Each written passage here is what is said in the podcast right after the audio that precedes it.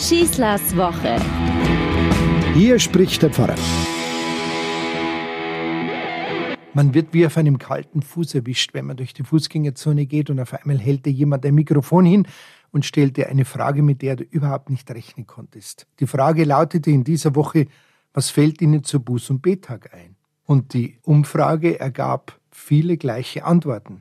War mal ein kirchlicher Feiertag? Hat man den evangelischen weggenommen? Pflegeversicherung ist wichtiger als Beten. Das ist jetzt nicht unbedingt ein gutes Renommee für einen Feiertag, aber ich finde, die Antworten sind irgendwie auch richtig. Wachstum, Beschleunigung und die Verwirklichung individueller Freiheit, das alles zählt heute viel mehr als Besinnung oder innere Einkehr, auch jetzt während Corona. Zudem wurde dieser Feiertag lange deutlich, wie bei uns Katholiken auch das Sakrament der Beichte dazu missbraucht, um den Menschen Schuldgefühle gegenüber Gott einzureden. Übrig blieb bei so vielen das Bild eines strafenden Gottes. Also, wen wundert's, wenn sich die Leute nicht mehr dafür interessieren? Über den barocken Beichtstühlen in unserer katholischen Kirche stand oft das Schild Bekenne oder brenne. Wenn das eine Einladung ist, ich weiß es nicht. Dabei ist die wahre Bedeutung von Buß- und Betag nicht einfach nur das Büßen für begangene Sünden im Sinne von Selbstkasteiung, Selbsterniedrigung oder gar die Bestrafung durch Gott. Es geht an diesem Tag um viel mehr. Es geht um das Erkennen der eigenen Fehlbarkeit und die damit verbundene Umkehr. Das griechische Wort dafür heißt übrigens Metanoia. Metanoia heißt wörtlich Umdenken oder Sinnesänderung. Der Buß- und Betag will ein Tag des Innehaltens, des Nachdenkens über uns selbst sein, über unser Leben, über unsere Wünsche, unsere Ziele, unsere Sehnsüchte, unsere Wertvorstellungen, über alles, was unser Leben und unser Verhalten prägt. Er will ein Angebot sein, übrigens nicht nur für Protestanten, auch für uns Katholiken. Schon der Termin ist sehr vielsagend. Der Buß- und Betag am Mittwoch vor dem Toten- oder Ewigkeitssonntag, der bei uns der Christkönigssonntag ist, bei den Katholiken, er findet mitten im Todesmonat November statt. In der Beschäftigung mit der Ewigkeit lassen wir uns unverhohlen mit unserer eigenen Endlichkeit konfrontieren und unsere Wertmaßstäbe mal anders hinterfragen, nämlich vom Ende her betrachtet. Es ist ja doch bemerkenswert, wenn wir so auf unser Leben schauen. Wir kommen in diese Welt völlig wehrlos nackt und bloß, wie das Jesuskind im Stall von Bethlehem, ohnmächtig, völlig auf die Hilfe anderer angewiesen, einfach, mit nichts. Und wir gehen so von der Welt. Der heilige Franz von Assisi, als er den Tod nahen fühlte, ließ sich nackt auf die Erde legen, weil er so gehen wollte, wie er gekommen war. Das Leben ist so furchtbar einfach, am Anfang und am Ende.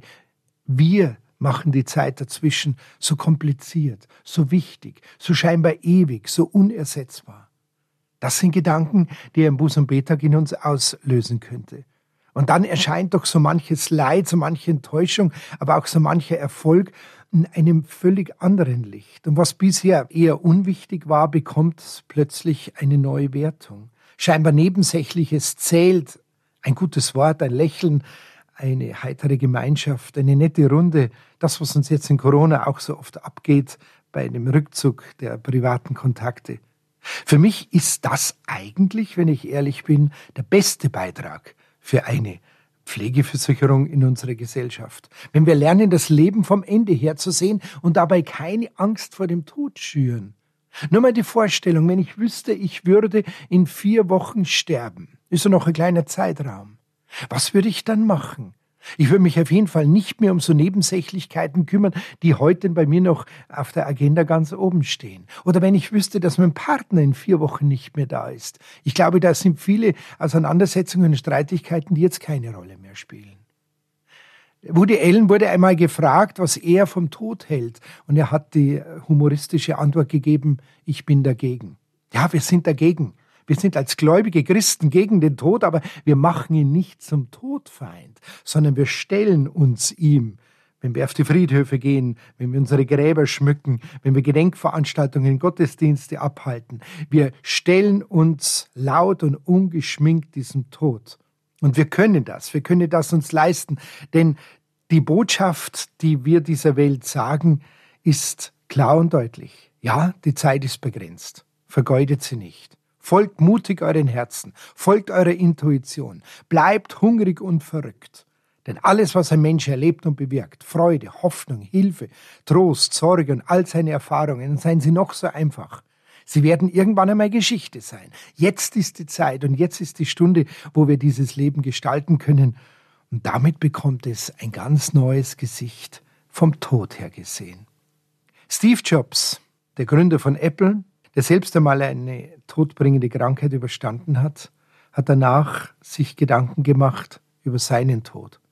Er hat den Tod als die beste Erfindung des Lebens, als einen Motor des Wandels bezeichnet. Er hat gesagt, der Tod räumt auf mit allem Alten, er schafft Platz für Neues. Stimmt, es klingt sehr technisiert, aber ich kann diese Worte als Christ durchaus mittragen, denn der Tod räumt nicht nur auf mit dem Alten, er schafft wirklich Neues, nämlich neues Leben in Christus. Das ist unser Glaubensbekenntnis, so wie wir es in der Offenbarung des Johannes lesen. Ich sehe einen neuen Himmel, eine neue Erde, ein neues Leben in Gott. Ich wünsche euch einen besinnlichen Ausklang des Monats November. Euer Pfarrer Schießler. Schießlers Woche ist ein Podcast vom katholischen Medienhaus St. Michaelsbund, zu hören auch im Münchner Kirchenradio.